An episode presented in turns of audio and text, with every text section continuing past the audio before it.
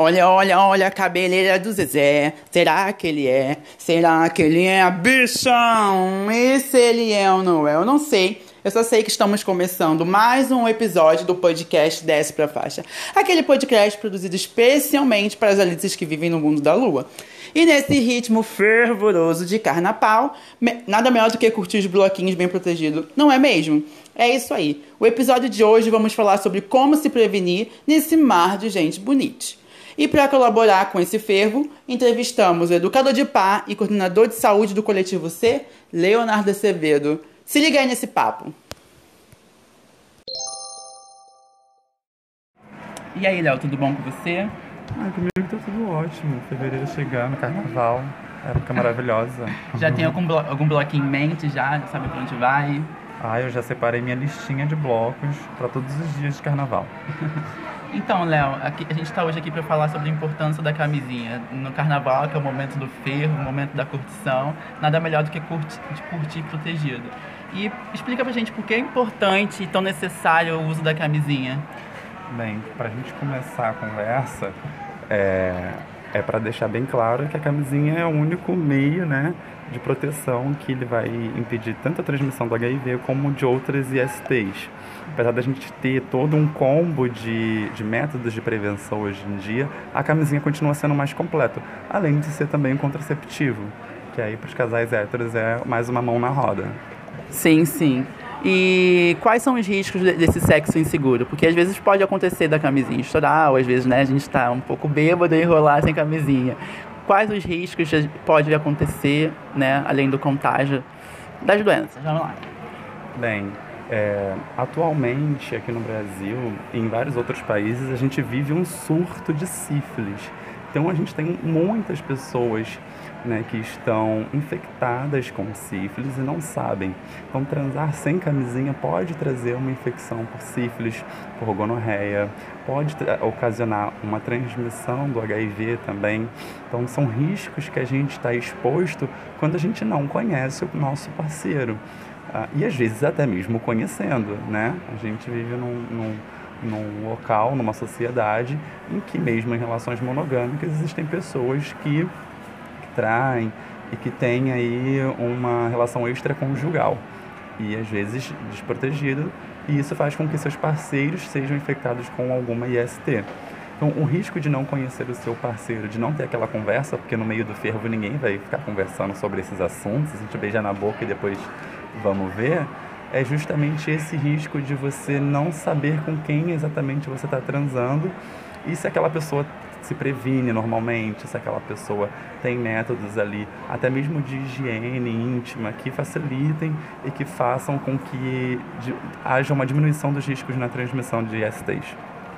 Sim, claro. É, eu estava pesquisando né, aqui comigo e aí eu encontrei um dado da Sociedade Brasileira de Ecologia Clínica que diz que 59% dos brasileiros não usam preservativos como medida de prevenção à doença. Por que seria isso? Ainda é um tabu ou ainda seria uma preferência? E, claro, existem outros métodos, né, mais efetivos que a camisinha? Bem, aí a gente precisa entender uh, de qual recorte, de qual grupo a gente está falando. É, no geral, eu conheço, eu posso falar porque eu trabalhei como educador de par e conversando com as pessoas sobre prevenção, eu posso afirmar para você que quase ninguém diz que gosta de usar camisinha na relação, mesmo, mesmo as pessoas que usam. Tá? A gente tem um recorte de pessoas heterossexuais, de homens heterossexuais que optam por não usá-la, e a gente tem um recorte de público LGBT também que alega não usar porque não gosta. Ou agora também que a gente tem outros métodos de prevenção, pessoas que optam por outras medidas, como por exemplo a PrEP.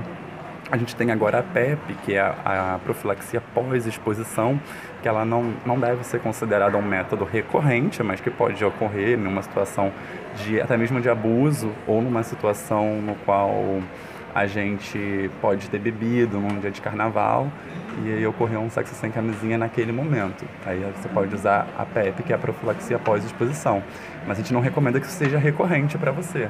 Se você está usando a PEP recorrentemente, significa que você precisa trocar para a PrEP, que é a profilaxia pré-exposição.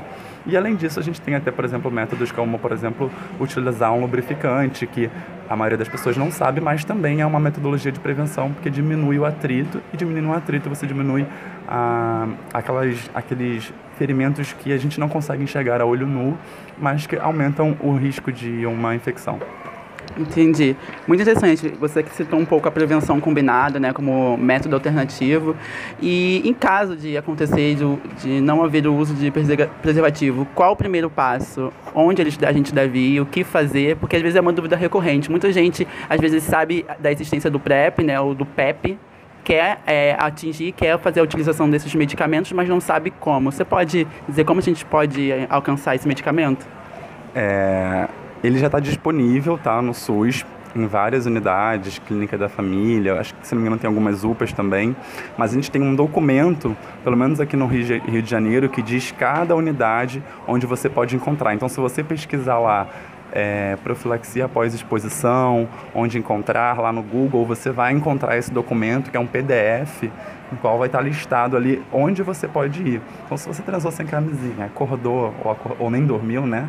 Você percebeu que você, é, digamos, vacilou e você não sabe com quem você estava, se aquela pessoa, no caso, usa PrEP, se ela não usa, o adequado é que você corra a uma dessas unidades, informe, olha, eu transei sem camisinha e eu preciso tomar a PEP. E aí você vai tomar um medicamento por 28 dias. Entendi.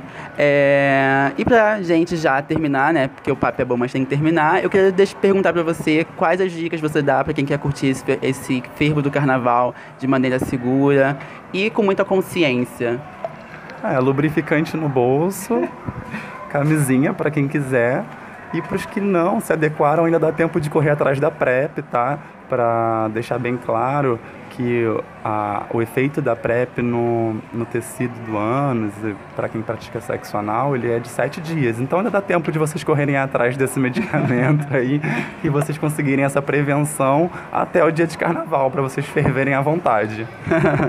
Muito obrigado, Léo. Quero agradecer a sua, a sua, presença hoje. A gente está com a gente nesse papo rapidinho hoje para falar um pouco sobre o uso da camisinha e de, dessa importância. Também quero deixar aqui, né, dizer que um lembrete para vocês que não é não diga não à homofobia, ao machismo, curtam o carnaval com consciência, né, e respeite o espaço e o direito do corpo feminino. Então, gente, curtam bem, é, bom carnaval a todos e deixo o convite para conhecer nossas redes sociais, arroba coletivo CRJ.